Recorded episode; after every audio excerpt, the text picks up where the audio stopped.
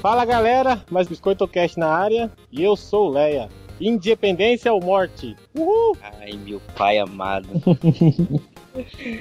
Ah, eu sou o Felipe e numa indústria que a gente tá sempre apostando na mesmice, os jogos indies são, o último, são o último suspiro de, de criatividade. Olha o cara querendo ser sério, né? Olha o cara. Tô sem graça frase, vai. Faz divertida, João, vai. Desculpa aí, cara. Munduruca, aqui é o João Munduruca e eu não pensei em nenhuma frase que não xingasse meu serviço de internet. Eu sou a Amora e eu faço joguinho. Então tá, né? Oi, eu sou a Thaís e eu também faço joguinho. Olha aí. Vocês perceberam, galera? Hoje a gente trouxe um time de peso aqui, convidadas especiais ilustres, a Mora da Mini Boss e a mestra, ou mestre, Thaís Weiler, para falar um pouquinho dos jogos independentes do mercado no Brasil. E vamos ver o que, que sai nesse cast aí. Voltamos com o que nós estamos jogando. E aí, João, o que, que a gente tá jogando? Eu, pra começar, É, Por que não? ah, eu vou falar só do Far Cry 3 que eu tô jogando e tentando terminar sem fazer side mission. Você podia fazer um temático, né? Jogar algum independente aqui pra dar um crédito, mas não, vai jogar triplo, tá louco, viu? Não é? Da independente, é, não, eu não joguei nada em- recentemente assim, independente. Gostaria de testar muita coisa, mas é, não, não tô podendo ainda. Mas o Far Cry você pode, né? Não, Far Cry eu tenho há meses, não joguei ainda. O que você achou do jogo? Tá valendo? Tá liberado? Como é que é? Tá, tá bem interessante o jogo. ah, ele tem bastante side missions, ba- bastante coisa assim que, que eu acho interessante nesse mundo aberto, mas é, co- como a fila de jogos pra jogar tá muito grande, eu tô deixando isso de lado e tentando me focar na, nas missões principais pra terminar e seguir pro próximo. Só isso? Tá jogando isso? Nem joguinho, Só de, isso, cel... cara. nem joguinho de celular, nem do seu Nintendo 3DS, nada? Não, no 3DS eu tô jogando Pokémon, né? Então. não tem muito o que, com- que comentar. Pokémon é Pokémon, a gente já falou diversas vezes no, no cast. Sim, sim. É isso aí. Abraço, Felipe. Abraço, Fernando. É... e você, Felipe, o que você tá jogando? Ah, pra, pra resumir, ainda jogando Diablo. Resume não, fica à vontade. É, cara, tá, tá. Tô jogando Diablo 3 ainda. Zerando É, pela 15 vez. Zerando pela segunda vez. Eu comecei uma campanha jogando com a minha esposa. Ela jogando de, de Bárbara, porque ela gosta de bater bastante nas coisas. Eu jogando de Monk. É o homem da relação, né? Os jogos é meu. É, eu também tô jogando com a Skylanders, que eu entrei nesse vício faz há um ano, acho que é quase. E tô nesse, nesse vício de tentar comprar, tentar Pois é, colecionar pois. todos os bonecos. É, e, tipo, a Activision tá roubando todo o meu dinheiro. É comprar. Mas é bom mesmo o jogo? É legal? Cara, pra jogar, pra jogar multiplayer é, é muito maneiro, eu vou te dizer. É um jogo de aventura. Cara, ele, ele, é ele- eles, não sabem. Não, é local. Eles não sabem Ah. se o jogo é. Eles queriam fazer um RPG ou queriam fazer um jogo só de aventura pra galera. Então eles misturaram as duas coisas. O jogo tem elementos de RPG, mas é. Mas é bem fácil. já bastou pra te atrair, né? É, sim. E jogo de aventura. É um jogo de aventura. Pô, legal. Cara, os, os colecionáveis, né? Os bonequinhos são muito maneiros. Mas são pagos ou é. Você coleciona- São, são pagos, mano. São Ah. pagos. O, Cada os- bonequinho Fala aí, fala aí. Cada bonequinho custa aqui no Brasil por volta de 49 reais. Isso do, Uou. dos Spyro Adventures. E dos Giants aí um pouquinho mais caro. E agora com o Swap Force mais um pouquinho mais caro ainda. E tem, e tem bonequinhos que são raros de achar. Que os caras eles fizeram com pouca. Com, lançaram poucos, poucos é, bonecos desse, Tem- desse Tem específico. quantos bonecos, mais ou menos? Cara, a primeira leva acho que foram 50. Caraca, Não, sério? Não, mentira. Calma aí. Não, hoje deve ter uns 80, na verdade. Total deve ter uns 80. porque Caralho, já- eu achei que era coisa de 5, 6, assim, também. Não, não. São seis, são, são seis elementos, se eu não tô enganado, cada elemento tem quatro. Aí já são né, né, né, em cada leva. Aí na- no, no próximo foram mais, foram, foram mais deles, aí foram mais 24, e aí vai. Só que eu acho que ainda tem um pouquinho mais ainda, que eu tô, que eu tô meio perdido, porque tem os, DLC. os aí. os bonecos do primeiro jogo funcionam agora no. Funciona em todos. Todos os bonecos É. funcionam em todos. É, cada geração de, de Skylanders, eles, é, é, os- as estatuazinhas são mais bem feitas. O bacana da estatuazinha é que é o seguinte: Peraí, você peraí, se compra. Felipe. Essa estátua é tipo na estante? É, são colecionáveis, pode botar na estante. Eu tô tentando primeiro montar uma estante aqui em casa.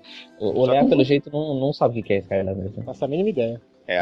Procura aí, procura aí na, na, na parada. Vou olhar nesse corpo. É, o que acontece é o seguinte: cada bonequinho desse, dos Skylanders, eles são. Eles, eles têm uma, uma base, e essa base você usa num portal que faz com que ele entre dentro do jogo. Tecnicamente, a história diz que eles foram congelados e assim, eles estão no nosso mundo e a gente usa o portal pra colocar eles no mundo- de volta no mundo deles.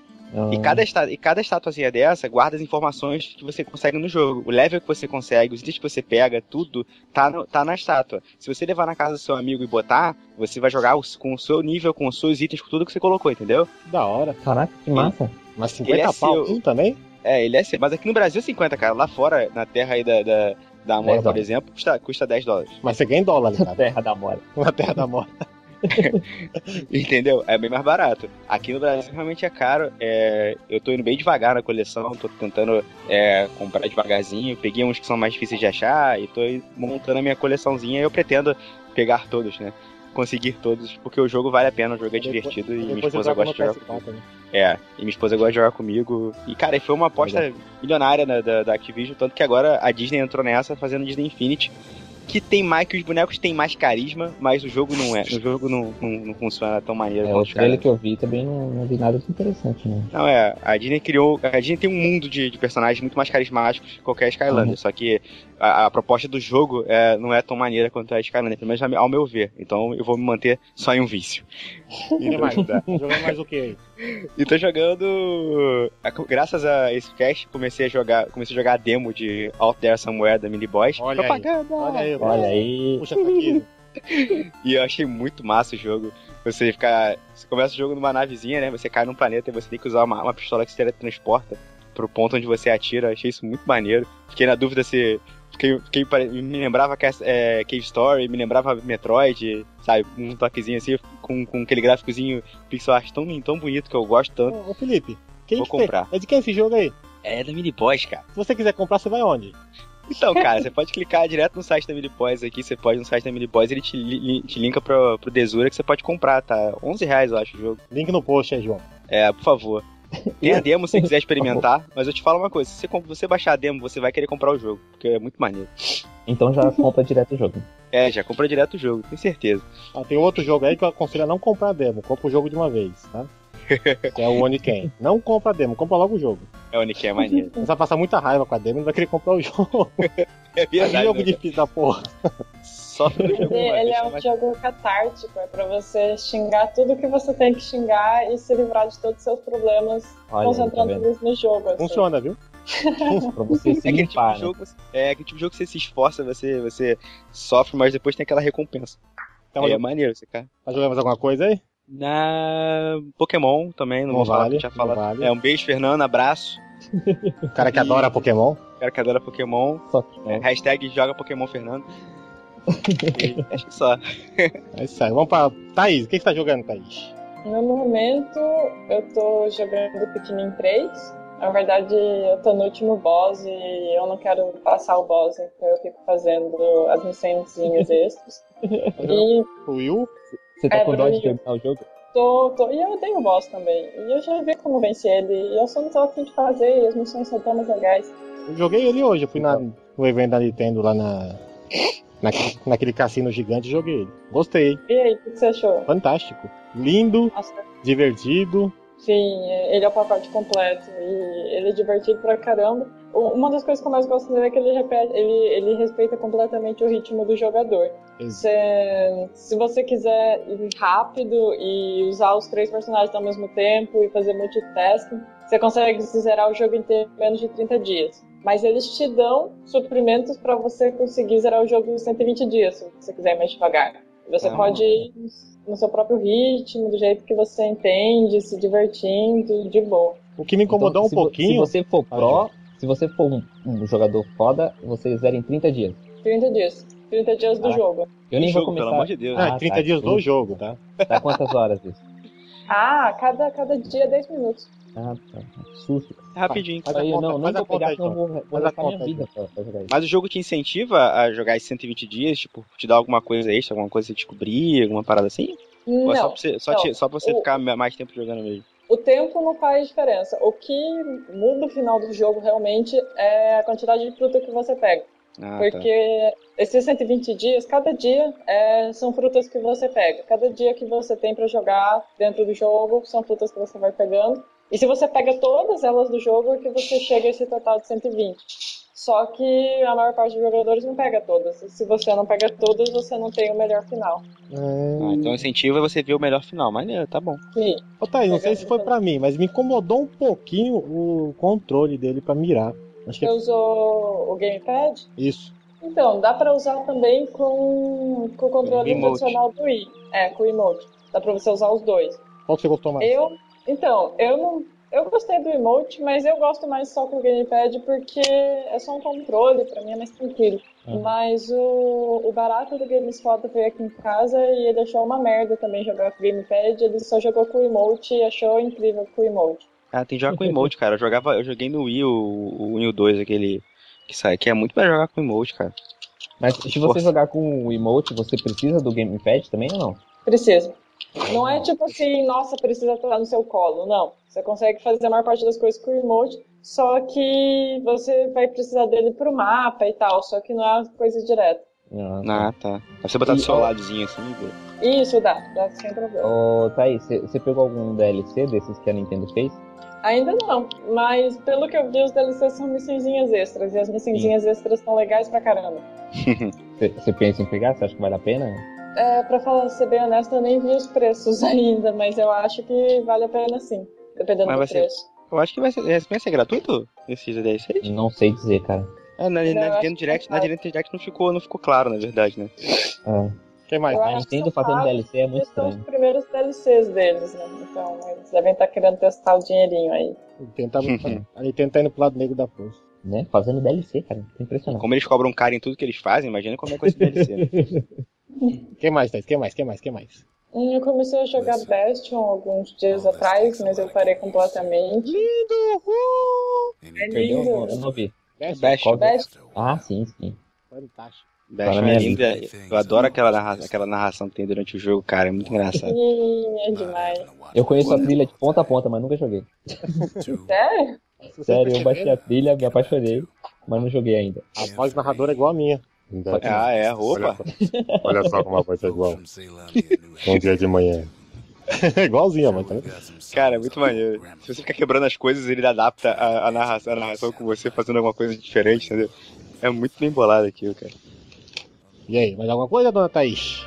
Hum, não, basicamente isso. Olha aí, escolhendo o jogo, né? Eu namora. Eu namoro, que você anda jogando fora do Towerfall. pra testar ela. Ahn, ah, gente, desculpa. Primeiramente, eu só queria falar que eu, eu só vi agora há pouco que meu microfone tava mutado, então várias vezes que eu dei risada e fiz algum comentário, ninguém escutou, ok? Nossa. Agora Vamos gravar de novo, vamos gravar de novo. Ei, não. não, foi só tipo uma risadinha ou outra, alguma coisa. Depois que eu vi que tava mutado, agora tá tudo bem. É, cara, Pikmin 3 eu queria muito jogar, mas eu não, não- Eu me forcei a não jogar. Ele tá aqui bem na minha frente. Quando a gente tá ficando, tem o Wii U, tem o Pikmin 3, mas eu não vou jogar nunca, eu acho. Porque o 2 já foi muito forte pra mim. E. E no momento eu já tô jogando um jogo que, que é muito. que é muito meu coração. que é o novo Phoenix Wright. É o Phoenix Wright 5 do Olha. Destiny. É Dual Destiny, já. É, é incrível, é incrível. Nossa senhora. Nunca joguei nenhum dessa série. É, Sério? vale a pena, sério? Cara, Sério? vale muito a pena, cara. Eu amo essa é, é, é, Phoenix Wright, cara. É muito bom. A história é muito bacana. A- É muito. a- o desenrolar da história é sempre, é sempre interessante. Os, os personagens são muito marcantes, cara. Eu sempre fico lembrando de- dos personagens do jogo que aparecem no- no- na, hora, na hora das trials lá do. do... Ah, eu adoro esse jogo, cara. Eu adoro. É muito bom. Os personagens são Amora. muito bem escritos. É, é o primeiro que você joga da série ou não? Você já acompanha a série? Não, eu já acompanho. O único que eu não consegui jogar inteiro foi o, o do Miles Edgeworth, né? Que é, é um meio que é um, é um spin-off, assim, que é o que você joga com Uhum. o promotor. Mas ele era muito diferente dos outros, eu achei umas coisas meio esquisitas, eu não, não consegui passar do, do segundo e do terceiro caso. Mas todos da série oficial, Ace Attorney, eu joguei. Legal. Eu sou muito fã mesmo, assim, gosto demais. Joga o Pikmin, tadinho deles. Bichinho fofinho. Não, deixa, deixa jogar Phoenix Wright, cara. Deixa jogar Phoenix Wright que ele vale a pena. Ele só tem versão, versão digital, não é? É, depende do país, né? Acho que aqui da América do Norte, assim, é tudo digital. Mas tem alguns lugares. Acho que na Europa tem físico. Eu não entendi direito por que que eles fizeram isso, mas eu prefiro digital de qualquer maneira. Ocupa menos espaço físico. É, eu não gosto de É, no 3DS, né? 3 isso. É, é. no 3DS. Tá, eu comprei o 3DS só por causa desse jogo. Não, não é. Cara, sério? Sério, eu não queria comprar o 3DS. Aí quando anunciaram que ia sair o Phoenix Wright, no mesmo dia um amigo falou no Facebook que tava vendendo dele, o 3DS dele, eu comprei. Que era só porque tinha anunciado o Phoenix Wright, muito por impulso, assim. Foi só por causa dele. Mas é bom, vale muito a pena. Eu tô doido pra saber como é que andou essa história depois do Apollo Justice. Eu tô meio. Com, Fiquei muito doido. com direção. Não, é incrível, cara. É maravilhoso. Você tem que ver. Andou com direcional, se for colocando pra frente, ele foi andando. que mais, dona Mora? que mais? que mais? Então, eu, eu não consigo jogar mais do que um jogo ao mesmo tempo. É só Phoenix Wright mesmo. Tá vendo, Rodrigo? É. Tem um colega nosso. Abraço, Rodrigo. Tem um colega nosso aqui que ele faz um cast por semana. Não sei como ele consegue. Ou ele tá mentindo, fala em público agora, colocar as claras agora. Porque cada semana ele joga quatro jogos diferentes. Cara, eu tem queria conseguir jogar mais, mas pra mim, jogo, sei lá, eu não, consigo, assim. Eu sou muito. Eu trabalho muito. eu Não consigo não trabalhar o tempo inteiro. Aí quando eu paro tudo pra ir jogar, é um ritual, assim, é uma coisa meio, meio forte pra mim. Mas o Santo não, ele joga, pelo menos todo dia ele joga alguma coisa, assim, ele consegue se parar bem, sabe? No momento ele tá jogando a última expansão do XCOM, e tá adorando, foi foda. Aquele jogo é fantástico. Mas qual XCOM que saiu por último aí? Que, ou saiu por último ou o Enemy Unknown? O anime não, que foi o último. Não, Não. saiu mais um depois. The Bureau. Aquele É, nos anos 50 lá? Não, não é isso outro não. É o Enemy Unknown. Desculpa. Enemy Unknown é maneiro. É, o Enemy Unknown, só que saiu uma expansão, né? Ontem, ontem. Daí Legal. jogando. Olha aí. Um Tá. jogo que surpreendeu a galera, né? A galera não, não, não botava muita fé nesse anime não, né? Nossa, é muito bom, né? E depois surpreendeu, né? Bom demais. Ah, um, um outro jogo, nada a ver com, com XCOM, desculpa, é só porque é o jogo que eu tava jogando antes do Phoenix Wright, chama Path of Exile. Qual? É, Ah, aquele. O, o que parece Diablo. Como é que é o nome? Isso, é baseado no Diablo 1. Eu vi Ai. você postando a árvore de talentos e eu fiquei morrendo de vontade de jogar, mas eu não joguei. Porque eu não É. sou que nem o santo que consegue jogar um pouco todo dia. Eu sou mais tipo, ser assim, ritual, eu preciso estar no clima e tem que ser aquele jogo e tem que ser aquela hora. É, eu também. Por isso, o, Path, o Path of Exile foi isso pra mim durante algumas semanas. Eu jogava com o Zé e com o Santo. Mas isso no beta, né? Agora, agora lançou a versão oficial zona, assim, mas eu Lançou, não, lançou. não joguei ainda, mas é, é, sens- é muito bom, eu gostei pra caramba desse jogo. Eu vou te falar que eu tô tentando, tentando, tentando jogar aqui, eu e mais, mais o Daniel e o Paulo. A sua vez passou, passar Tá, fora, sua vez passou.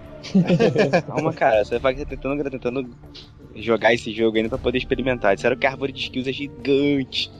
É gigante, gigante. É a mesma árvore pra todas as classes, mas cada classe começa num ponto diferente dela.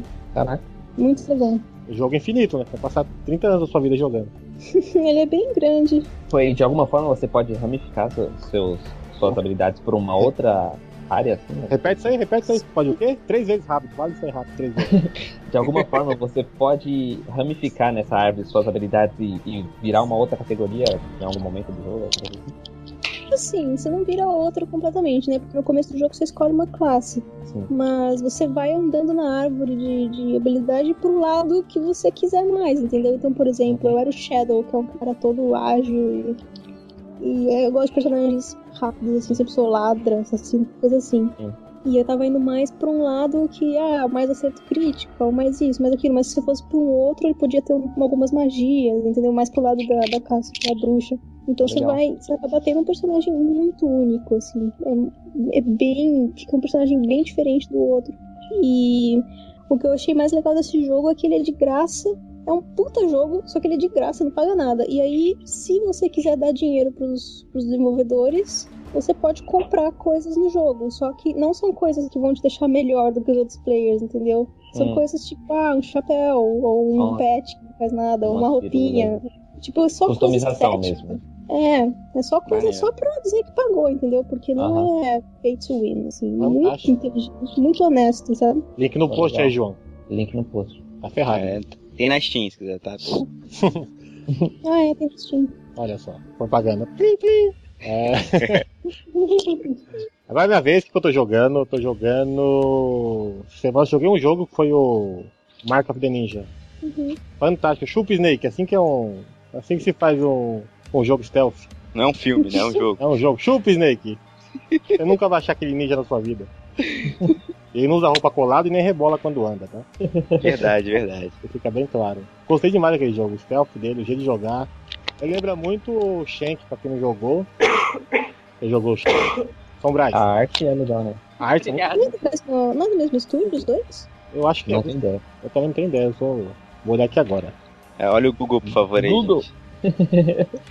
É, eu tô jogando isso, achei fantástico o jogo. Dá pra jogar com o controle, controle do Xbox aqui, no PC. A jogabilidade é boa e bom assim, ele é totalmente stealth. Você só mata o personagem se você for stealth. Se você não for, você não mata. Se você for ficar batendo nele, você pode ficar o dia inteiro batendo nele e você não mata ninguém. Ah, é?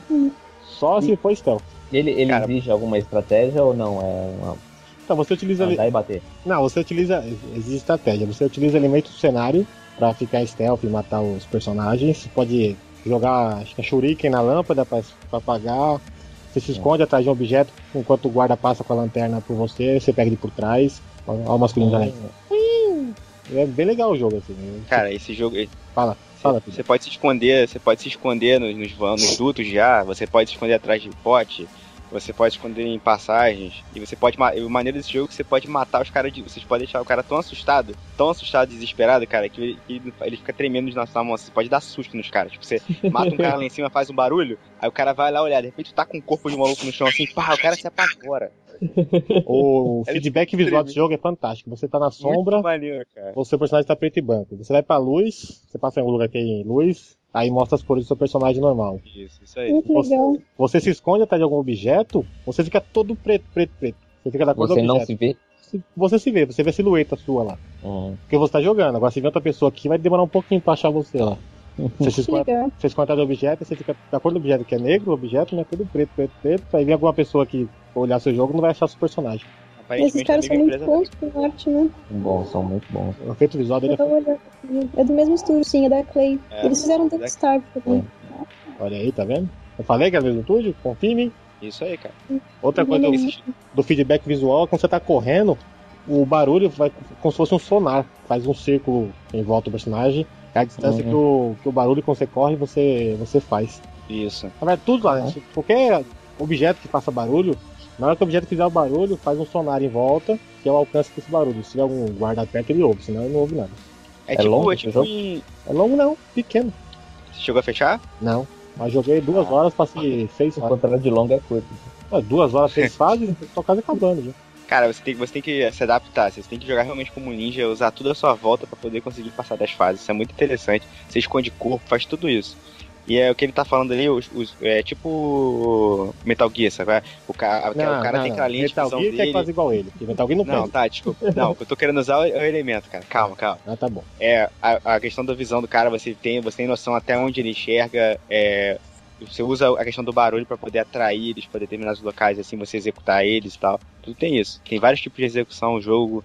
é, tem várias armas, mas você pode usar de ninja, é muito maneiro. É fantástico. Joguem. Link no, mesmo. Fica no post aí, João. Mentira, isso não precisa. é isso aí, a gente falou um pouquinho bastante do que estamos jogando.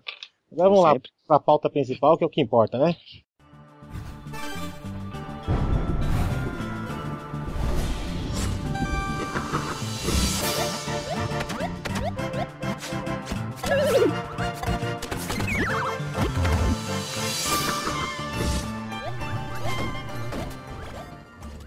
É isso aí. E aí, galera, voltamos agora para nossa pauta principal.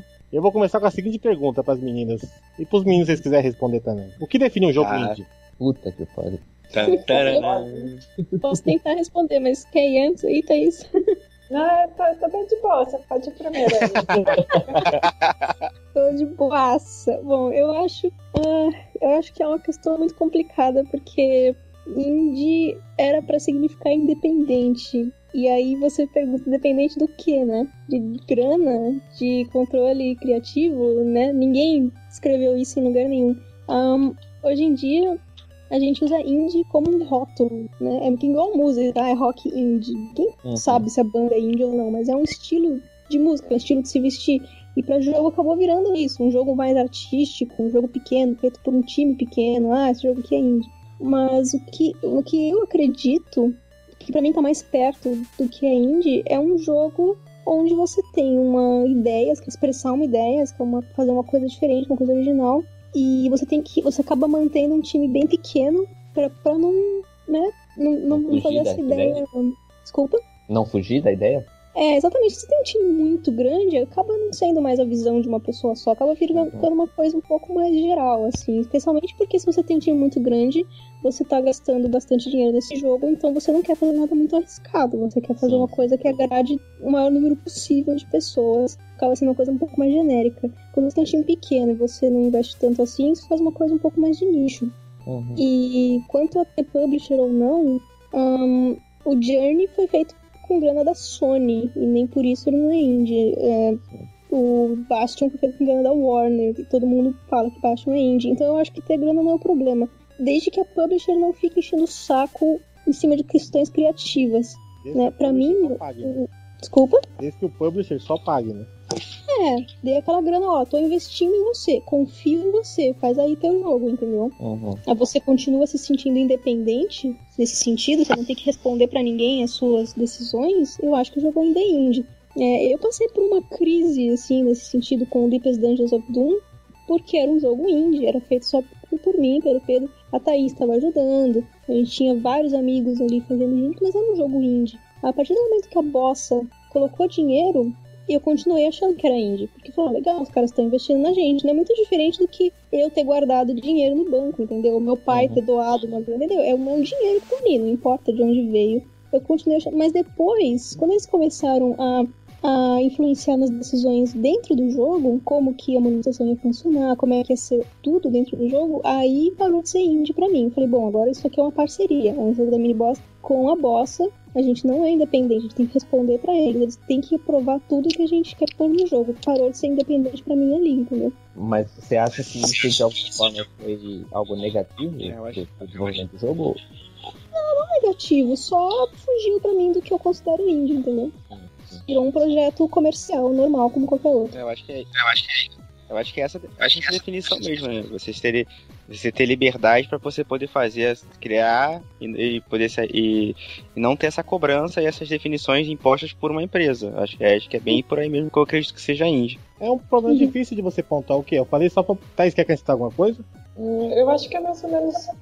Mais ou menos, é exatamente isso. Uh, embora eu acho que às vezes um, uma equipe grande ainda seja um jogo indie, sabe? Eu, eu sou um pouco idealista nisso. Eu acho que um, um jogo pode ser feito em crowd, uh, crowdsourcing mesmo, não só crowdfunding, com várias pessoas ajudando e ainda ser um jogo independente, ainda funcionar de uma forma como visão de uma pessoa e tudo mais. Só que a, a gente Desculpa, Amara. Eu, eu, eu, também acho, mas é diferente você ter 200 pessoas numa sala, por exemplo, e sabe, você ah, não, que... é. é absurdamente diferente. Tem algum mas... exemplo, Thaís? De algum ah, considerado indie que foi feito assim? Não, não. Que deu certo, não, nenhum. Mas eu tenho a esperança que isso pode acontecer, sabe? Eu espero que algum dia aconteça e que seja da hora. Ah, tem aquela, aquela galera finlandesa que tava fazendo aquele jogo de terror Lembra que ele estava pedindo um crowdfunding algum tempo atrás? Não vou lembrar hum. o nome agora. Aí vocês lembram que a, a perspectiva era de um bebê? O... É, não era 200 ah, pessoas, sim, mas era sim. umas 50, assim. É bastante, uhum. né? Sim, para um estúdio indie, tipo recorde, na minha opinião. Recorde mundial, isso aí.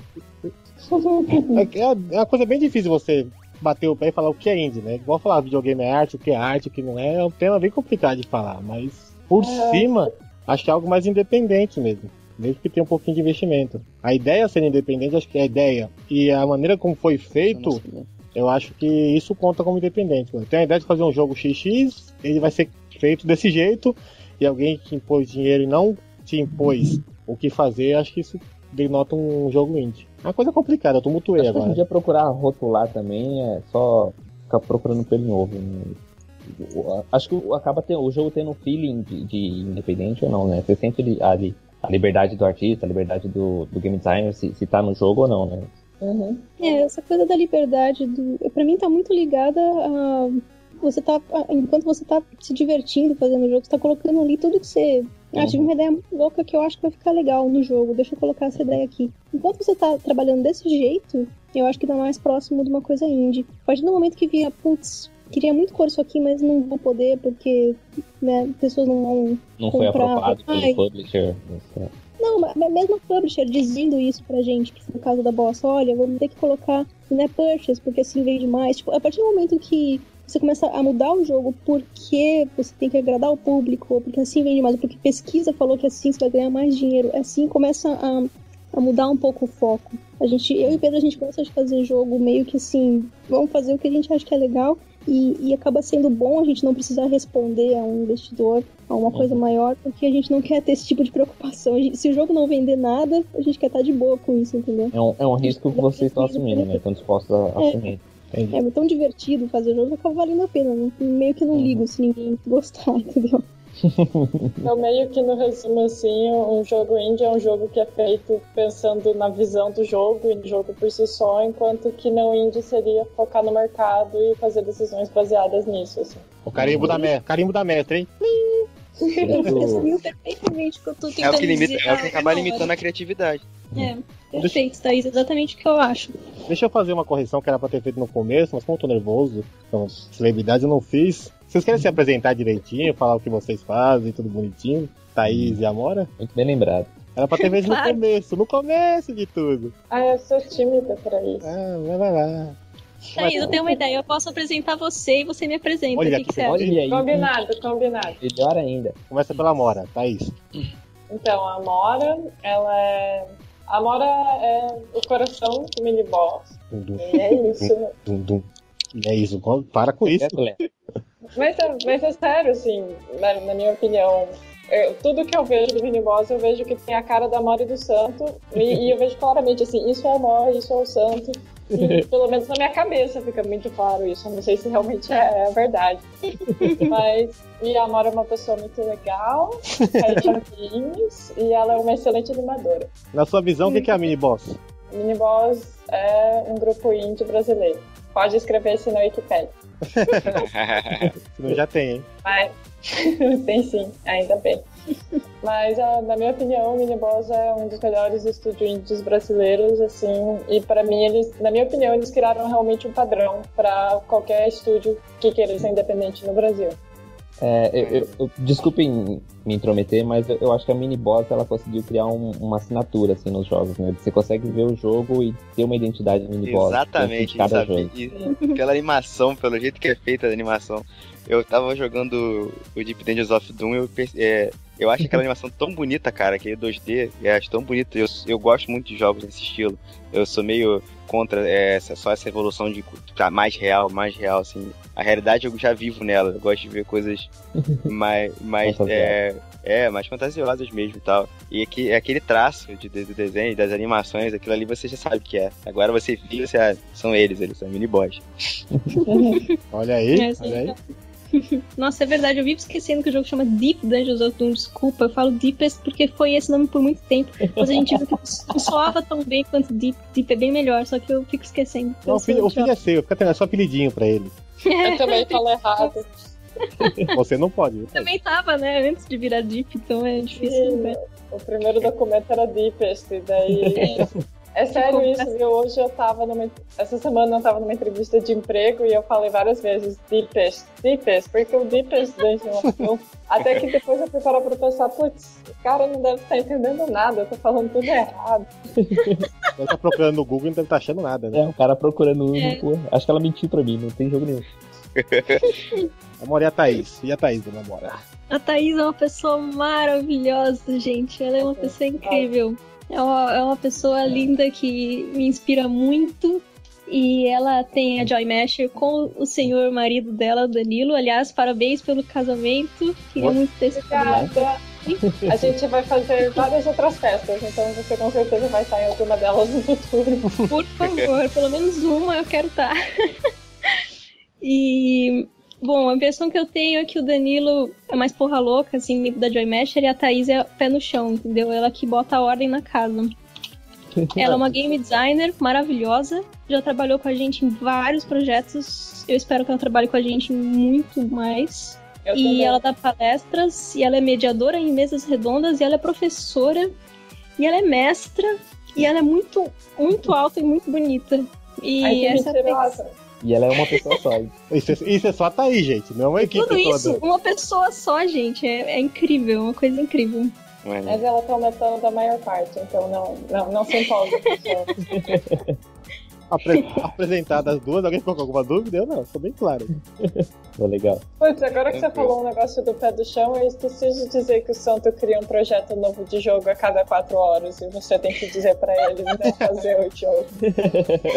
Aliás, o Santo e o Danilo devem ter vários projetos secretos, né? Que eles não contam pra gente. Mas com certeza, eles, eles devem estar fazendo em segredo, assim. É. É, eu acho que os dois vão Ou, acabar ou elas estão pensando assim, não, eu, eu não vou contar pra ela, senão ela vai querer me barrar nessa ideia. Deixa isso guardado É. pra mim. É, deixa aqui, isso aqui é uma ideia boa. No futuro eu mostro. Quando tiver projeto pra gente fazer, eu mostro aqui, quem sabe. Com toda certeza. Eu tenho certeza que, tipo, ano que vem eles vão aparecer com um jogo pronto, assim, que eles ficaram fazendo sentido da gente. Aí vai fazer maior sucesso, eu vou jogar na cara de vocês, tá vendo? Tá vendo? Olha o que a gente fez sozinho. Agora tem... Tentaram parar a gente, mas não conseguiram. Tá aqui. Mulher, Fala aí. vamos fazer uma pergunta também. Qual é o jogo, qual é o jogo da vida de vocês aí? A telecena. Como assim, jogo da vida? Qual é o Jogo. jogo que vocês. É aquele jogo que vocês gostam mais, tipo, meu jogo da vida, por exemplo, é Valkyrie Profile. É o jogo que eu mais gostei de jogar, assim, que eu gosto de tudo naquele jogo. Gosto da história, gosto de gameplay. E se alguém perguntar qual é o jogo que você mais gosta de você? Valkyrie Profile. Difícil pergunta. Hum, é difícil. É, é, assim, eu sempre respondo Zelda Ocarina of Time. Tipo, resposta padrão. Aê, tamo junto, tamo junto, Amora. Nossa, um jogo maravilhoso. Assim, mas é, é difícil, né? Eu- no momento, eu tô muito viciada em Phoenix Wright, por exemplo. Tem várias coisas que eu gosto muito, mas o Zelda Ocarina of Time eu acho que é o jogo que eu joguei mais vezes, que eu zerei mais vezes. É o jogo que, que explodiu minha cabeça quando eu era criança. É um jogo que me fez desmaiar uma vez porque eu joguei durante 10 horas seguidas sem comer, sem ir ao banheiro. Nossa. E Oh. É. E ela- e ela não é coreana, hein?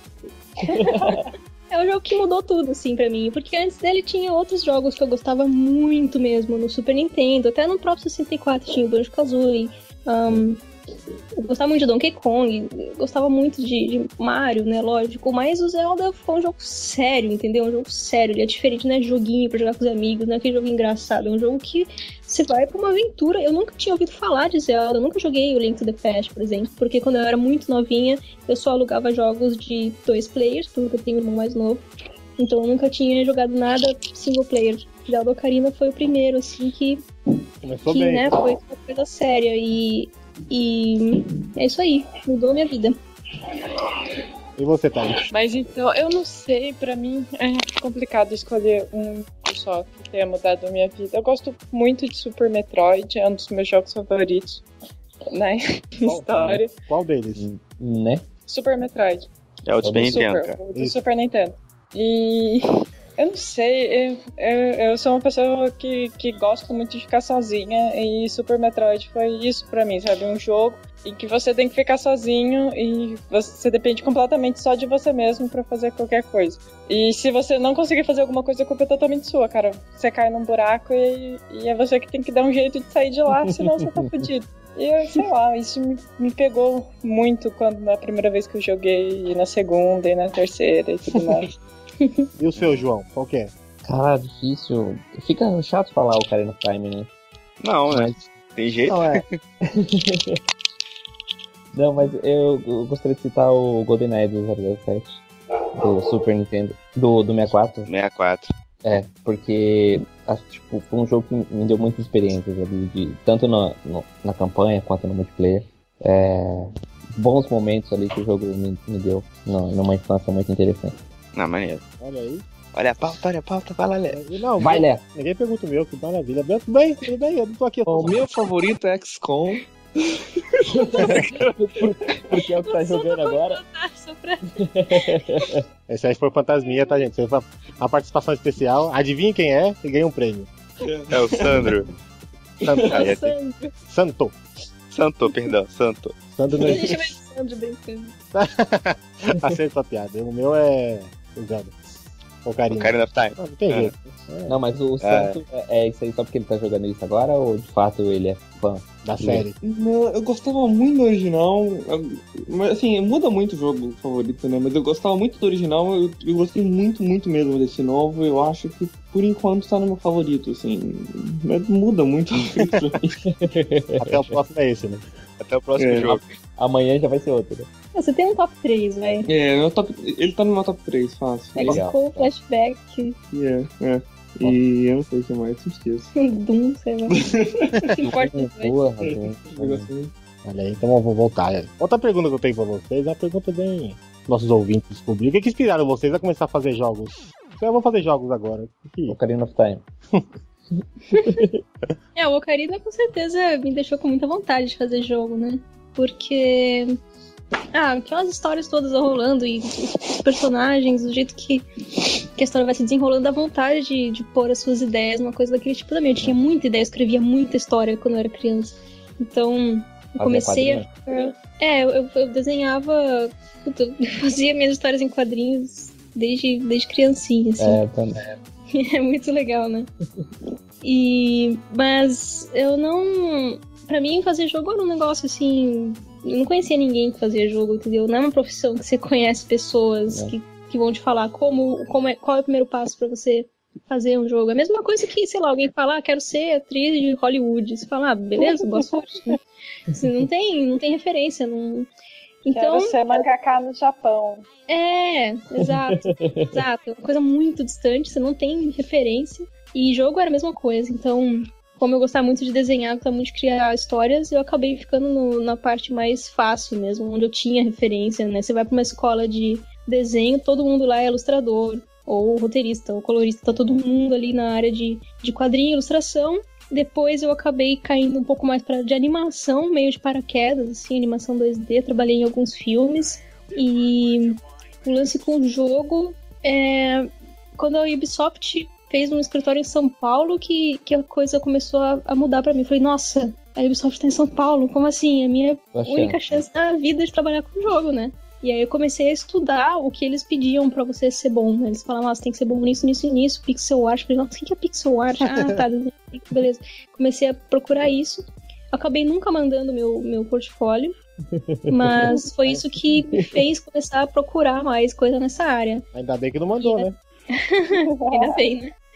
Não, teria Aí sido daqui a legal. pouco a né? Ubisoft liga pra ela. Então, tem uma vaga aqui. Lembra aquele currículo que você não mandou? Preencheu a vaga, pode vir. Não, o pior é que eu, eu, eu cheguei a preencher tudo, e aí quando eu cliquei send, a página expirou. Ah, Ah, Aí eu falei, ah, meu, é um sinal dos deuses, né? Não é pra olha mim. aí. Mas teria sido legal, porque eu tive dois. Eu tenho dois amigos muito queridos que trabalharam, o Ico e a Elisa. Os dois trabalhavam lá, então teria sido bem legal.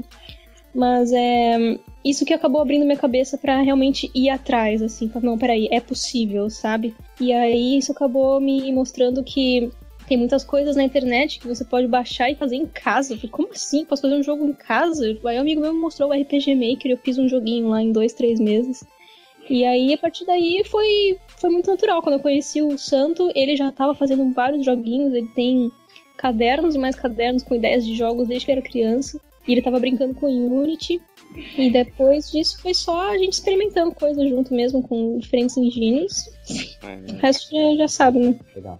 esse caderno vale ouro, hein? Guarda esse caderno aí que esse caderno vale É, ouro. hein? não. É muito engraçado esse caderno, vocês têm que ver. E você, Thaís? Dona Thaís. Hum, Eu não sei exatamente como foi. Eu tentei várias outras coisas antes da minha vida e meio que todas deram errado, assim. Não que elas deram absurdamente errado e chamas e etc, mas eu dava todas elas. Eu já, já trabalhei como auxiliar administrativo, eu sou formada em jornalismo, mas, por exemplo, quando eu estava na faculdade de jornalismo, eu tinha horror a fazer entrevista. E como é que você vai ser jornalista se você não faz entrevista? Já, já começa bem, bem errado. Tem Eu problema. tinha horror, é, eu tinha horror a, a rádio, eu tinha horror a TV. A câmera.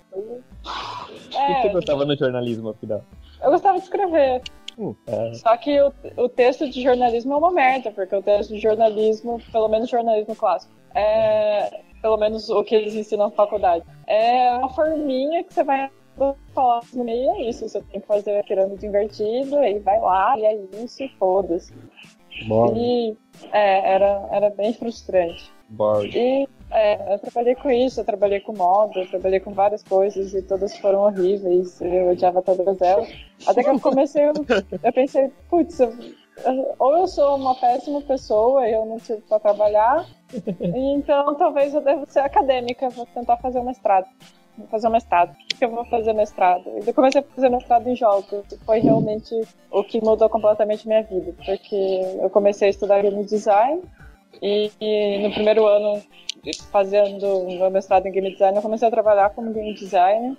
E desde então eu nunca mais parei. E essa é realmente o, o que eu nasci para fazer, assim. Porque não é nada parecido com nenhuma das outras coisas que eu tentei fazer. e você, você, você, acha que, você acha que meio sem querer você se achou na profissão, né? Sim, completamente sem querer. Depois de duas faculdades e dez empregos diferentes, realmente é, é pra isso que eu. E você eu, já jogava muito videogame ou não? Você não, não era muito jogar? Sim, sim, eu jogava bastante, mas era que nem a Mora. O que, que eu vou fazer videogame? No Brasil ninguém faz videogame. Eu vou. É, como é que eu vou fazer Como é que eu vou fazer Doom? Não tem, não tem como copiar a perfeição. Ô Thaís, mas você sente que tudo que você aprendeu nas faculdades, você sente que você usa isso pro game design? De alguma maneira? Deus, não. Tudo não. Mas, Mas algumas coisas, algumas coisas ficam. É, né? o, que, o que me deixa pior, assim, para mim, é que a maior parte das coisas que eu aprendi em sala de aula, não, eu não uso nada. Eu aprendi muitas coisas na época da faculdade, lendo livros, livros ficavam, ou conversa de bar com o professor. E essas coisas eu uso bem mais que eu realmente aprendi em sala de aula. Uhum. O Santo ele fala isso também. Ele diz que os anos que ele ficou na faculdade, ele aprendeu muito, mas porque ele estava estudando em casa, entendeu? Não tem necessariamente é. a ver com as aulas mesmo. É. Eu é, acho bem complicado. Acho que, acho que toda faculdade tem um pouco disso, né? É, 90% do tempo é. Do, do tempo gasto lá é meio pra nada, assim, né? Que acaba não, não sentindo. Foi, foi ridículo, a gente pensa bem, a faculdade de jornalismo no terceiro ano, a gente tinha uma aula que o nome era português. Bom, terceiro ano de jornalismo português, você imagina que vai ser algo importante, complexo, relacionado com uhum. a língua, sei lá. Uh, qualquer merda que seja importante, sabe? E no terceiro ano de português em jornalismo, a gente estava aprendendo artigo. Porque Nossa. a gente não sabia o que, é artigo definido, artigo definido, tinha gente que não sabia. No terceiro ano Português básico, português de, português de quinta série, né? né? Português de colégio, caraca. É, no, no meu primeiro ano de faculdade eu tinha uma matéria chamada informática. Eu não tô zoando isso. Que na primeira aula a professora ensinou a fazer e-mail. Não. gente, tinha gente que não tinha e-mail antes disso. É sério. Caraca, fazer e-mail, que tenso. Esse ano, esse ano dessa matéria, porque as matérias rolaram de ano, foi Office o conteúdo. Massa, hein? Isso, isso é uma aula. Eu que E não foi tipo, ah, vamos aprender os diferentes versionamentos do Office, vamos ver o Open Office, vamos ver o Office do Mac, vamos ver etc. Não, Office. Caraca, cara. Salvar documento, formatação. Isso. Que terrível. Isso mesmo. Daí, quando a gente realmente foi ver algo de informática que era direcionado para jornalismo, eu estava, estava ensinando um software que ninguém usava no jornalismo fazia 10 anos. Chamava Fonte acontecendo, né? Os professores passam umas coisas que ele usava 10 anos antes, mas ele não viu que não usa mais. É meio bem complicado isso. Ninguém Fica a dica, as coisas evoluem. Né? né? É. Mas impressionante. A, Tá? Não, não sei, não quero ofender ninguém, mas parece que a pessoa da área, a área acadêmica é a mais complicada, assim, para acompanhar a evolução das coisas, dos processos, de, de software, esse tipo de coisa, né? Porque em todo, tudo quanto é curso que você vai fazer, parece estar um pouco atrasado em, em tudo, né? Abraço, Erval. Ah, eu não sei, eu um, um rolê meio do Brasil que a área acadêmica parece que acha que é uma vergonha se misturar com o pessoal que é do meio profissional. E, gente, não é assim. Se você não se misturar com a galera que trabalha, você, você tá sendo inútil, desculpa. É, é. Não é pra nada que você tá fazendo. É, pô. Teoria, teoria, teoria não é lugar nenhum. Sim. É, me, me chame de neoliberal, me chama de direitista, mas eu acho que a galera tem que ir pro trabalho, não pode ficar só fechadinho no mundo acadêmico, porque, é. porque se pessoal da USP me ouvir falando isso, eles me batem, mas é isso. Olha o processo na frente da casa da Thaís. Não uma... vou vir ocupar minha casa. Tem a pergunta agora pra Dona Amora. Amora, o Towerfall, ele vai sair pra PS4. Como é que foi esse approach? Esse... Como é que surgiu isso? Bom, o Towerfall, ele foi muito... Ele ficou famoso depois que ele saiu no Uia, né? Ele acabou é. sendo o aplicativo do Uia mais badalado, assim, porque realmente é um jogo muito legal. É o melhor que é, também. É, é o melhor jogo do Wii, sem dúvidas. E aí, por causa disso, o match acabou recebendo muita atenção de todo mundo. Veio o pessoal da Nintendo falar com ele, o pessoal da Sony, o pessoal da Microsoft, todo mundo queria o Towerfall. Então. Até então ele, ele, ele só tinha no Wii, assim. Só tinha no Uia e é o Uia. Do Uia né? Isso, tinha um contrato de exclusividade, tinha que ficar seis meses só pro Uia. Uhum. E aí, depois que o Sony começou a se interessar e tal, ele foi conversando um pouquinho com a Sony, um pouquinho com o Uia e conseguiu baixar um pouquinho para poder pelo menos anunciar agora em novembro que, que vai sair, né? Mas partiu deles mesmo pelo, por causa do sucesso do jogo. Pô, legal, né? É. Muito O pessoal, bom. do, pessoal do Games on the Rocks, cara, que tava jogando propaganda aí, é, um dos meninos comprou o Uia e ele falou muito bem de Starfall. Muito bem. E, é, de tudo do jogo, ele adorou o jogo, ele é, e, e escreveu tudo sobre o que ele gostou, assim. Vale até a pena depois vocês darem uma olhada, que ele elogiou demais, cara. Essa Foi o negócio... Caio? Não, foi engano, foi o Henrique. Ele Ah, que, tá. que, que comprou o Uhum. falou. Ele que adora essa- Henrique. esse, tipo de, né, de tecnologia, ele sempre compra as coisas, né? Ele é meio, meio- meio engraçado. Aí ele foi comprou o Wii assim, perguntaram pra ele qual jogo ele, Toyfall. Aí começou a falar de Toyfall, não sei o que, pá. Falou de Deep Tenders of Doom também. Falou, Legal. bastante, mas ele gostou muito do Toyfall que jogou com o irmão dele, ele explicou as mecânicas do jogo e tal. Foi por ali que eu conheci o jogo, assim. Ele tem vontade de jogar, mas é, tem que jogar no, no console, não vou conseguir jogar nunca no. No Wii aqui no Brasil é muito caro e se eu for comprar. Vai sair pra PC. É, eu tenho que jogar no PC ou jogar, porque jogar no celular nunca vai ser, nunca, nunca farei, porque eu não tenho coordenação motora. Se eu fosse jogar, então tem que ser no console. Mas como é que foi? Tranquila a negociação pra sair no PS4 ou foi uma coisa mais trabalhada? Ah, pelo que eu acompanhei, assim, estando aqui, foi bem tranquilo. O pessoal, pelo menos o carinha que tava lidando com diretamente com o match, era um carinha muito gente boa, assim, muito tranquilo. Uhum. Falando um pouco mais do Towerfall, como, como surgiu o jogo? Assim, vocês foram convidados para fazer alguma parte específica do jogo ou é um projeto que nasceu já com vocês em parceria? Não, não, na verdade o Matt começou esse jogo numa jam, Uhum. junto com o Alec. O, o Matt já faz jogo há muito tempo, né? Desde que ele tinha, sei lá, 16 anos. Eu já tenho 48, né? Ele é mais novo que eu. Caraca. E o Alec, ele fez Aquarium. E, Uhum.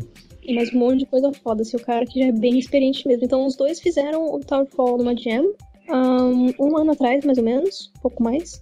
E era totalmente diferente. Era um jogo de um player, era uma plataforminha, assim, se anda, tal, tem fase, nananã. E depois disso, ele acabou trabalhando. Ele continuou trabalhando no jogo porque era muito divertido trabalhar no jogo. Aquilo que eu tava te falando, de ser indie, né? Você acaba fazendo Uhum. porque tá, tá legal, não porque você acha que vai ser um sucesso. E ele continuou trabalhando no jogo. Eu eu não sei como que, que o pessoal do Uia ficou interessado, mas eles acabaram dando uma grana, eles, eles investiram para o Matt continuar trabalhando no jogo e, pra, e em troca pediram essa exclusividade durante seis. Bom, só pra terminar, é, Então, ele tinha, o Matt mesmo tinha feito todos os gráficos do jogo, só que tava bem básico, assim, ele não é realmente um artista, ele fez um gráfico bonitinho pra caramba, mas ainda não era uma coisa assim que ele tava feliz, então uhum. quando ele jogou o Deep Dungeons of Doom no Uia, ele gostou muito dos gráficos e comentou com o Chevy, que mora com ele. E o Chevy já era nosso amigo, né? O Chevy fez Hum. o- um engine chamado Flashpunk. Então o Chevy fez o favor de escrever um e-mail apresentando o Matt pra gente, falando: olha, ele queria que vocês fizessem gráfico, porque ele gostou muito que vocês fizeram no Deep Dungeons of Doom, né? né, né. E foi daí que começou. A gente começou. Na verdade, a gente chamou só o Pedro, né? Porque a arte pixel art do, do Deep Dungeons of Doom era do Pedro, do Danilo, do Glauber e do Mid. Eu não, não tive participação. Mas quando eu vi que ia ter que recriar os quatro personagens principais, e quando eu vi que. Meu, er- eram quatro arqueiros, né? E o Pedro falou: Ah, eu vou ter que fazer, o, fazer o design deles de novo. Porque eram quatro arqueiros gordinhos, assim, eles eram iguaizinhos, só trocava a cor. O Pedro falou: ah, vou ter que refazer o design deles. Eu falei: Olha, eu acho que pelo menos um devia ser uma garota. Aí o Pedro falou: Não, o Matt quer que dois sejam garotas. E elas vão ser cor, as cores azul e verde. Eu Falei, nossa, vai ter menino e não vai ser rosa? Ele falou, é, tem rosa, mas vai, tem rosa, mas vai ser um menino. Eu falei, caraca, meu, deixa eu te ajudar, sabe? Deixa eu te ajudar, pelo amor de Deus. E aí, tanto o Pedro quanto o Matt foram muito legais de me deixar entrar no projeto, porque realmente eu fiquei muito empolgada, assim, de... Eu adoro criar personagem, eu achei muito original, muito ousado. Legal. Queria demais participar. Massa. Maneiro. E aí, Felipe, quer perguntar, João? Com vontade. Cara, eu queria aproveitar essa, essa onda que vocês estão falando aí do, do Towerfall pro PS4 e tal. É, só pra gente pra me esclarecer, que eu nunca soube. Como é que funciona esse, essa, esse. Vocês poderem cadastrar, eu acho que não sei se seria essa palavra certa. Vocês colocarem seus jogos na PSN, na live, tipo Steam. Como é que funciona isso? Vocês, têm uma. Pra passar pra gente? Tem um, um- explica como é que funciona mais ou menos. Tem, pode, pode falar? Não sei. A PSN na Steam, como assim? São coisas diferentes, É, né? é, não é, sim, vai você. É que na, na Ele- PSN ele você. quer- É, Tá curioso pra saber qual seria o procedimento pra vocês disponibilizarem esse jogo, ou algum Isso, jogo isso. né, nessas redes. Ah, entendi. Numa rede mais. A dessas Steam, por exemplo, maiores. se- assim. é, vocês É. tiveram experiência com a Steam, né? Acho que já tentaram Ah, meu, Steam é um- é um mistério, né? Eu não entendo nada daquele negócio. Porque antes tinha um formulário lá que você preenchia e mandava. Você preenchia o, o formulário de acordo com o seu jogo lá, falava e mandava. Foi isso que a gente fez com o Alder Samuel. E se o cara ia E- com a cara do jogo, ele ah, aceitava. Né? Exatamente, exatamente. Só que assim, o pessoal da Valve que, que trabalha na parte do Steam é tipo 20 pessoas, entendeu? E cada um tem total autonomia, eles não têm chefe, eles não têm assistente, cada um ali faz a sua coisa sem perguntar pra ninguém. Então, um carinha ali que aprovou o Alder Samuel respondeu, falando: ah, legal, pode pôr o jogo aqui sim. Só que depois o cara parou de responder. Ele parou de responder. E aí fizeram o green light. Falei, bom, eu e o Pedro a gente ficou, bom, os caras devem estar querendo que a gente passe pelo green light, né? Igual todo mundo, deve ser isso. A gente pôs o Alder no green light. Só que a gente não fez muito barulho e tal, porque a gente queria refazer o jogo. É- é- é- Essa versão do Alder, que é pública, é em Game Maker. É só pra Windows e é, é muito bugada. A gente não gosta muito de fazer muito barulho porque muita gente tem problema com ela. A gente queria realmente disponibilizar uma versão melhor. Então deixou lá, entendeu? O Greenlight as moscas. E aí depois quando a gente foi pra Londres, no começo desse ano, teve um jantar do pessoal da Valve pros desenvolvedores indies. em Londres acontece isso o tempo todo. A Valve vai num bar falar com os indies, tipo, coisa que no Brasil você nem sonha, sabe? é. No Brasil, E coincidindo da gente. É, coincidindo da gente estar lá, o Rodrigo, que é um amigo nosso, que é o que tinha sido convidado pro, pro jantar, foi muito legal de passar o lugar dele pro Pedro. E aí o Pedro foi lá e contou essa história. O cara falou, olha, o jogo tinha sido aprovado, né? Mas aí vocês fizeram o greenlight e tal. Aí o cara falou, meu, se o jogo foi aprovado, foi aprovado. O cara parou de responder porque trocaram ele de departamento. E ninguém avisou, entendeu? Não tem nada a ver isso aí. Aí, beleza. Aí pegamos o processo de novo, foi até o fim, né? Ficou certinho. Aí teoricamente tá lá, entendeu? O dia que a gente quiser colocar, a gente coloca. Só que a gente ainda tem esse problema da- dessa versão do Game Maker ser muito ruim. A gente tá tentando refazer o jogo em outros engines, que a gente não tá conseguindo. Já estamos trabalhando nela faz seis meses e não fica pronta nunca, sabe? Mas se um dia ficar pronta, vai estar lá no Steam. Thaís, e o Oniken, como é que foi pra jogar lá? Não, peraí, peraí. Mas é, ainda Pera, falando do pera. Odessa Samuel, é, essa nova versão que vocês estão fazendo tá em produção ainda e se vai trocar arte, alguma coisa assim, ou não? É só reprogramar numa Então, engine um pouco melhor? É, o Pedro reprogramou o jogo inteiro numa outra engine, ele usou o Flashpunk 2, porque Sim. daí dá pra fazer pra Mac, né? Não fica só o Windows. Uhum. E a gente refez algumas coisinhas de arte que a gente não tava muito feliz. A gente colocou uns. Agora, quando você. Quando o Yuri grava, né? Fala, ah, é, diário de bordo, né, né, agora aparece uma, uma fotinho dele mexendo a boquinha, entendeu? Tem que tá, Hum. tá mais bonitinho, assim. Ah, o compositor tava refazendo as músicas, mas ele parou de mandar, não sei porquê. Tem uns amigos nossos fazendo as partes de, de navinha, mas também tá meio devagar. Tipo, tá todo mundo meio, ok, Uhum. vamos, vamos refazer, mas é chato, sabe? O pessoal quer trabalhar em coisa nova. A gente fica Sim. muito mais empolgado com Towerfall ou com o Tapestry, que é um jogo que a gente começou Sim, agora, do que com Alder. Então, tá uma coisa muito lenta, porque por, por, por bobeira, assim. Mas tá, tá sendo feito. A gente acabou de falar com um amigo nosso, o Murilo, que ele pe- pe- pegou meio que pra ele, assim, falou, não, daqui que eu, que eu resolvo essa parada, eu termino. Ele tá fazendo todo dia, sabe? Então Vai agora. lá, eu acho- Murilo, vai lá, Murilo. Foco, Aí É, Murilo, foco. muito obrigada, você é um amor. Ó, Felipe, já manda e-mail pra Graças Miniboss a lá cobrando, né? É, pô, pelo amor de Deus, os caras lá. pra poder adiantar o processo. E Mas lá, é um se- mistério, assim, o lance do Steam. Por exemplo, Towerfall não precisou entrar no Greenlight, entendeu? O jogo já era muito conhecido, os caras falaram, Ah. ah, põe aí, lógico, sabe? Então meio que depende. E a, É. e a- e a PSN na live, tem ideia? Porque a PSN, a PS4 agora tá.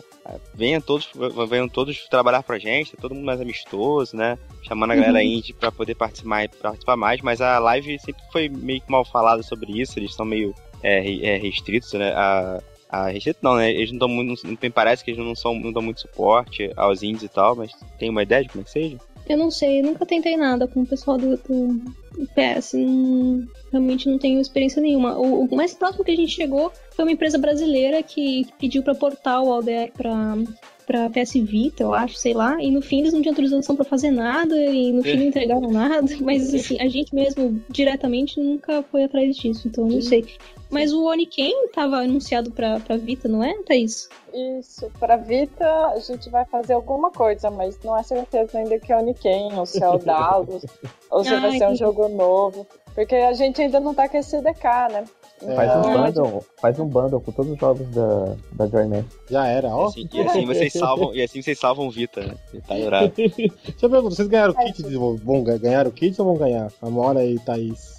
Ou a gente tá pra ganhar, só que era pra, pra gente ter recebido na Brasil Game Show, mas deu um probleminha com a Anatel, então, é, daí a gente tá vendo, esperando eles resolverem isso aí. Você não falou direito. Hum. A Anatel é o problema. Não é que tem um Ela é, é, exatamente. Vocês vão ganhar, ou já ganharam? Vocês? Não, não. Ou não precisou? Como assim? Não precisou, eles não estão fazendo nada pra PSN. Por que, que eles querem o kit da PSN? É. Não vai ser do PS4? Mas o Towerfall não Mas vai é o ser pro Towerfall. PS4 também? Ah, o Towerfall. Não, na verdade o Towerfall vai ser portado por um outro estúdio lá no Texas. Ah, tá. Hum, Esse E eles vão portar, acho que não só o jogo, se eu não me engano, eles vão portar a engine inteira que foi usada pra fazer o Towerfall. Nossa, É isso? É, Sério? Algo assim. é algo assim, é, é um negócio bem, bem legal mesmo. Assim. é um jogo multiétnico já. Viajou muito inteiro. né? É. É. E o Greenlight, Thaís? Pode explicar pra gente como funciona o Greenlight da Steam? Que vocês. Olha, eu posso fazer meu melhor, mas eu não sei se eu vou conseguir explicar não, porque nem eu entendo ele direito. O Greenlight é o seguinte, você coloca o jogo lá, e daí você vai conseguir acompanhar num painelzinho o desempenho dele, quantidade de voto, quantidade de É, visualização, voto sim, voto não. E daí você vai receber uma porcentagem de quanto falta para você estar entre os 100 primeiros. Quando você ultrapassa essa, essa porcentagem, não, não quer dizer nada, cara. Quer dizer agora que você tá entre os 100 primeiros. Pô, show de bola, parabéns. Quer dizer que agora pode ser que a Valve olhe pra você. Não, não, não, não quer dizer isso não. Quer dizer isso se você ficar entre os 10 primeiros, assim. Nossa. Caraca. E como o, Anakin no final das contas foi parar lá? Soca- Porque no aniversário de um ano do Greenlight, eles aprovaram os 100 primeiros. É... Mas antes disso, eles estavam aprovando 10, 20, 15. Eu acho que o máximo tinha sido 30 antes de aprovar o 100. O que é foda, porque a gente sempre tava. A gente sempre tava em 90, 98, 97. Hum. Teve uma época que a gente realmente pegou pesado e falou: não, vamos, vamos tentar aprovar Nikkei no Greenlight, porque a gente tem que fazer isso, porque a gente tem que fazer isso e acabou, a gente tem que fazer isso. e com todo o nosso esforço, com tudo que a gente podia fazer, a gente chegou no número 50. Olha Foi só, cara. Muito, hein? E, Pô, mas e é de- muito, muito restrito, né, cara? Você só 10 primeiros, né?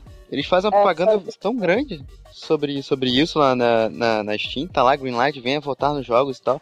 Eu achei que a proporção que, que jogos que entrava era bem maior, mas caramba. Mas a, a Valve também acha que não tá funcionando. Tanto que logo depois que eles lançaram o Greenlight, o Gabe Newell mesmo admitiu, dizendo que não é o herói que ele queria, mas é o que a gente merece por enquanto. Eles estão tentando desenvolver uma situação, uma re- resolução melhor pro problema, mas que por enquanto vai ter que ser o Greenlight, porque eles não conseguiram pensar em nada que funcione melhor. Entendi. Então tá.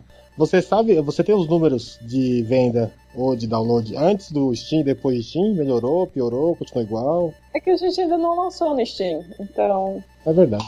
Ele É, foi só gente- aprovado por enquanto, né? A gente tá fazendo algumas modificações pra pra lançar. Estamos Olha- fazendo um trailer bem bonito, que é o, o cara do. Vocês conhecem o Tcheco? Não. Tcheco, tcheco. Nope. É, dá uma olhada depois no maravilhoso trailer do Tcheco no castelo de Sarney. Ah, Olha o nome. o, é foda e ele vai fazer o trailer do, do no Steam, então se preparem para grandes emoções. Ah, maneiro. que legal. Que massa. Ô, Thaís, você sabe se tem alguma espécie de prazo, tipo, entre o jogo ser aprovado e você de fato colocar o jogo lá, você sabe se tem alguma, algum tipo de limite de tempo? Não sei, mas eu acho que não. Porque. Acho que não, né? É, porque eu lembro perfeitamente que, tipo, uns dois, três meses depois que o Greenlight foi lançado, é, o Contrast foi aprovado. E o Contrast foi lançado esse mês, ou mês passado, assim. Então foi Nossa. quase um ano. Então, Entendi. Ela vai segurar o Odessa Moé por mais um ano, hein? É, vai mesmo. É, então, porque foi aprovado em março, eu acho, e a gente ainda tá terminando ele. Então, eu fico, às vezes eu fico meio preocupado. Eu falo, puta, será que os caras vão falar agora? Não dá mais, entendeu? Ah, você demorou muito. Eu fico com essa preocupação, assim. Mas eu acho que não, né? É, porque o, quando você vai lançar é uma decisão estratégica da, da, sua, do seu, da sua empresa, vamos dizer assim. Uhum. Eu sei que o Mini Boss não é uma empresa, mas do estúdio, entende? É uma decisão Sim. estratégica de vocês. Sim. Então, o Steam não pode. A única coisa que eles proíbem, que eu sei, é lançar muito próximo das promoções de Natal. Hum, entendi. Uhum. Faz Mas sentido, né? fora isso, é, de final de semana. Não pode lançar Hum. de sábado e domingo. Mas fora isso, pode tudo.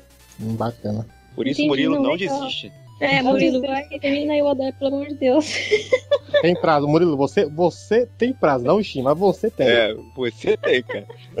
Tadinho. Mentira. Força, Murilo. Se precisa de ajuda, liga pra Ah, o. Murilo ajudou muito também no Deep Dungeon. Ele foi um dos programadores. Ele Aí, trabalha no negócio. Ele é um docinho. Ele é foda. E aí, João, que perguntou? Eu queria ver com a Thaís é, quanto ao Odalos, como é que tá o desenvolvimento e qual a previsão de lançamento.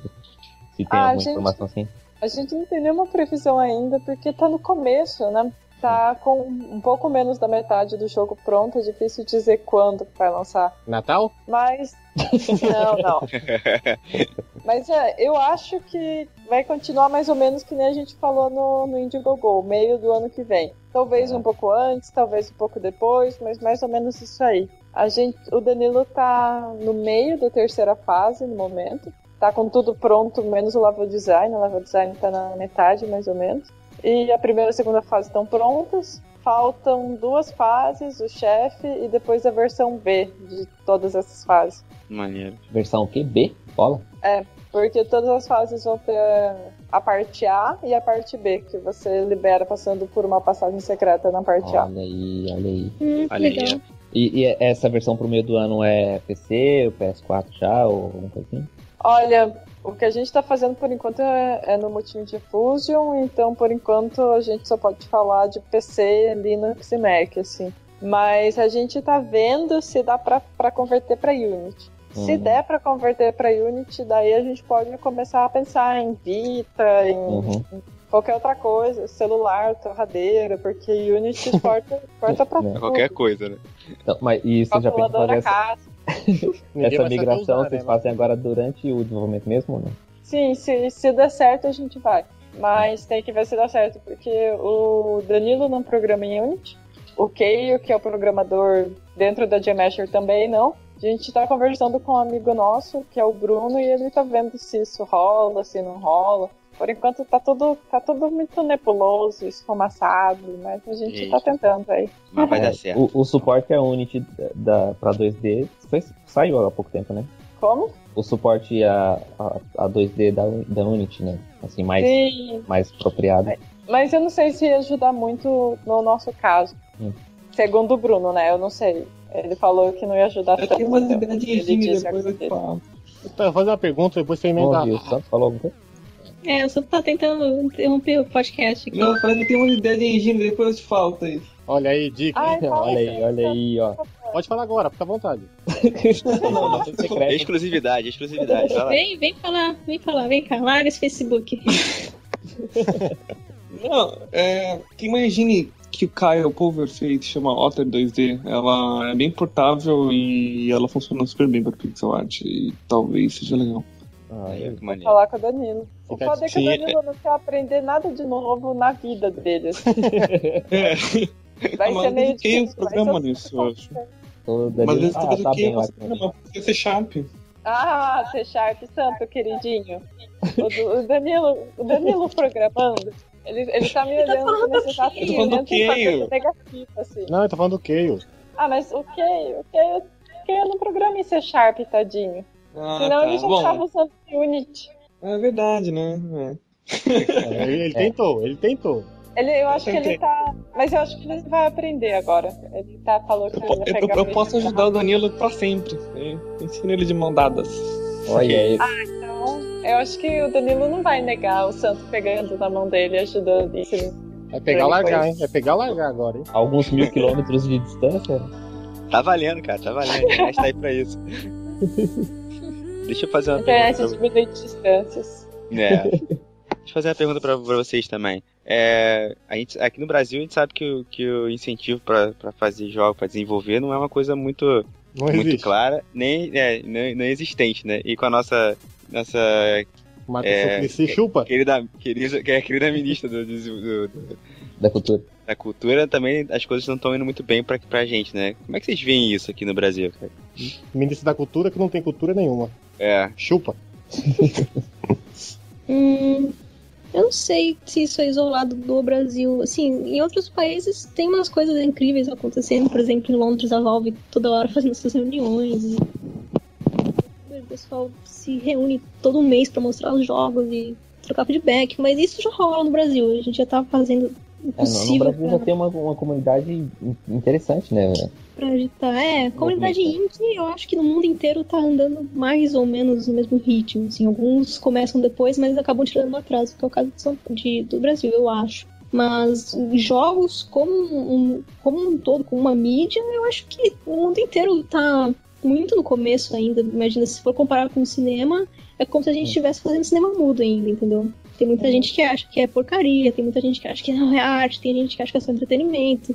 Então vai levar uns anos ainda até alguém, até todo mundo entender que, olha, assim como livro, cinema e música, videogame é uma mídia nova, e pode ser arte, pode não ser, você pode fazer coisas maravilhosas, pode fazer porcarias, mas a gente acabou de começar, uma coisa muito, muito, né, nos meus anos ainda, então... Mas eu tenho esperança que daqui uns 10, 20 anos, sei lá, as pessoas estejam com a cabeça um pouco melhor em relação a isso. É bem, bem na época do cinema mudo mesmo. É só sair no Fantástico, no horário nobre, falando bem, aí já o povão já assim. ah, falando bem, né? Porque tá difícil.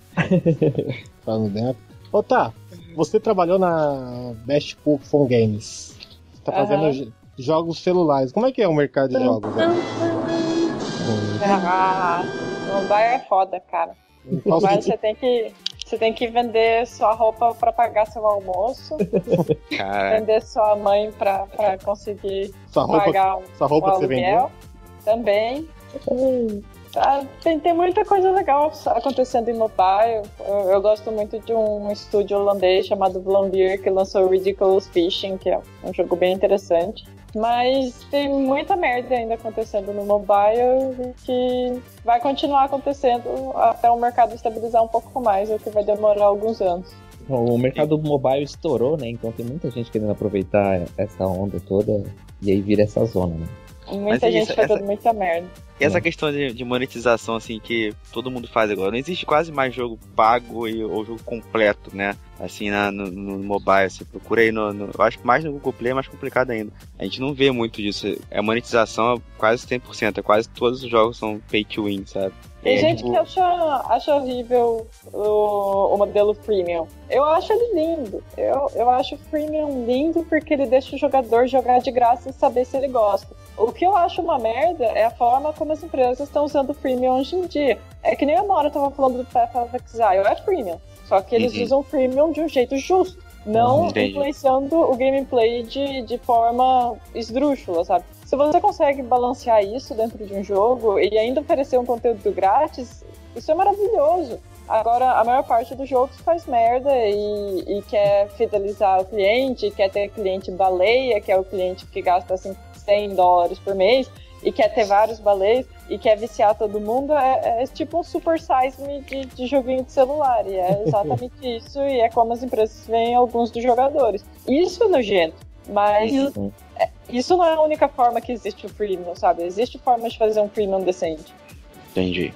Mas só quer fazer. Só uma pergunta, Felipe. Pra gente encerrar o nosso maravilhoso Não, beleza. teste. Ah, então vai ser. Como é que vocês lidam com a, com a pirataria? Porque vocês trabalham. Você, é, a Miniboss lançou jogos para Android e, e pro Uia, que são fácil, fa- facilmente são, são pirateados. É. Como é que vocês veem essa questão aí da pirataria? Ah, pra mim, até agora, não, não mudou nada, assim, nossa renda nunca foi de, de jogos que a gente fez independentemente, né? O, o DDD, eu lembro que a Bossa pagava pra gente durante o desenvolvimento, era meio que um serviço prestado mesmo, sim, então, Uhum. né, o Towerfall, mesma coisa, o Matt pagou pra gente, ele contratou a gente, e nossas contas todas a gente paga assim, então a gente pega um trampo, faz ele e pega a grana. Agora, os jogos que a gente lançou, o Alder, por exemplo, é uma graninha a mais ali. que Se entrar, entrou. Se não entrar, tudo bem, a gente não tá contando com ela. Quando eu vi que tiraram o Alder Samuel, eu fiquei lisonjeado. Eu falei, nossa, que legal, meu jogo é de verdade, sabe? Alguém se deu ao trabalho Deu de pegar, colocar lá. É, E se alguém for piratear, meu, o cara não tem 5 dólares pra comprar um jogo, quero mais é que ele baixe pirata mesmo. E outra, o Alder, muita gente que vai atrás do jogo é brasileiro. Porque, ah, é jogo brasileiro, quero ver, porque eu sou brasileiro também. E aí, você não tem como comprar o Alder com boleto, entendeu? Não tem como. Uhum. A lojinha que a gente pôs lá é, é PayPal. E, porra, não é todo mundo que tem PayPal. Então, assim, eu entendo que não é o jogo mais fácil de comprar. E beleza, quero mais é que joguem mesmo. Pode jogar, não, não importa se é emprestado, se é.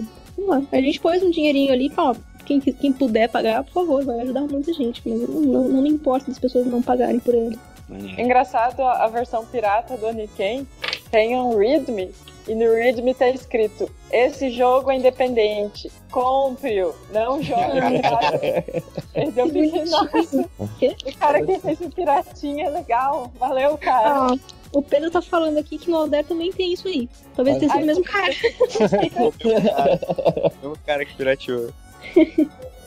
Cara, gente fina, pelo menos ele pensou, né? Pô, galera, só gostou? Compra aí, cara. Não custa nada. Degusta e compra aí. Passa um pouco É, eu-. Eu penso assim também, cara. Toda vez que eu vejo uma empresa nacional fazendo algum, algum jogo assim, eu, pô, maneiro, cara. Eu vou lá e compro, ajudo, que eu acho maneiro mesmo. Acho que não, não vale a pena piratear o eu negócio. um jogo assim, acho que dá até um orgulho, né? Você vê, pô, É, cara, exatamente. Eu compro Não. e todo mundo vem aqui em casa aqui. Ó, vê meu jogo que o estúdio brasileiro fez. Vem ver. Eu mostro pra todo mundo aqui. Aqui também, eu e minha É. esposa, a gente tem, a gente tem o, o, o, o jogo assim, a gente fala, pô, vamos comprar aí, cada um compra no seu celular, sabe? É, isso é legal, porque, pô, daí você tá pagando por um negócio que você acha que merece e tal. Eu não gosto de pirataria quando é malandragem, entendeu? Tipo, o cara tem grana, o cara tem como comprar, o cara adora o jogo e, ah, mas eu sou espertão, não vou pagar. Aí eu acho besteira. Aí, pô, porra, meu, você paga 50 pau pra ir no cinema no sábado É. com a sua namorada e você não vai gastar 30 no jogo, entendeu? Paga Isso eu acho 200 chato. reais no Call of Duty e não paga 30 num jogo independente. Chupa, Felipe. É. Não, Felipe, não, Fernando. Chupa. Ah, obrigado. Toda vez tem Quando é malandragem, assim, eu já acho muito feio. Mas infelizmente isso tá meio que na, tá no inconsciente do brasileiro. A gente cresce aprendendo a ser malandro porque tudo é muito difícil pra gente. A gente não consegue comprar as coisas. Você querer comprar um jogo de tabuleiro, você não consegue. Eu querer comprar um jogo, você não consegue. Então, É. você acaba aprendendo a dar essas, né, essas voltas. Mas a gente tá vivendo uma época que elas não são mais necessárias. Você consegue, né? O Steam tá aí pra você conseguir comprar o que você quiser. Então, acho que as pessoas têm que se reeducar nesse sentido. Assim, pirataria é só quando realmente for melhor do que realmente pagar, né? Ou for uma coisa de extrema necessidade. Quando é malandragem assim, eu não, não gosto. João, quer fazer sua última pra encerrar? Não, pô, depois dessas, dessas palavras aí, tá ótimo pra encerrar. Vamos Vou agradecer. no final, né? Vou agradecer as quatro meninas que participaram hoje: João, Felipe, Thaís e Amora. Valeu, né? Agradecer a participação, a participação especial do Santo, aquele os- os- comentar. participação especial. Verdade, Thaís. verdade. Devolve a tomada do videogame do menino, Thaís, muito obrigado. Vou pensar no caso dele. De verdade, obrigado por vocês terem seguido o tempo de vocês, falado bastante, ficou bem legal, agradecido de coração. Se precisar de mim, só me gritar que tamo aí. Foi maneiro mesmo. Não, muito obrigada pelo convite. Foi legal mesmo. Adorei o papo. Obrigado, foi uma honra recebê-las aqui. Obrigada a vocês, lindo. Uma boa noite. Beijo, ou boa tarde pra alguém que tá no. É, boa tarde. Boa tarde, Amora. Obrigada, gente. Adorei. Beijão.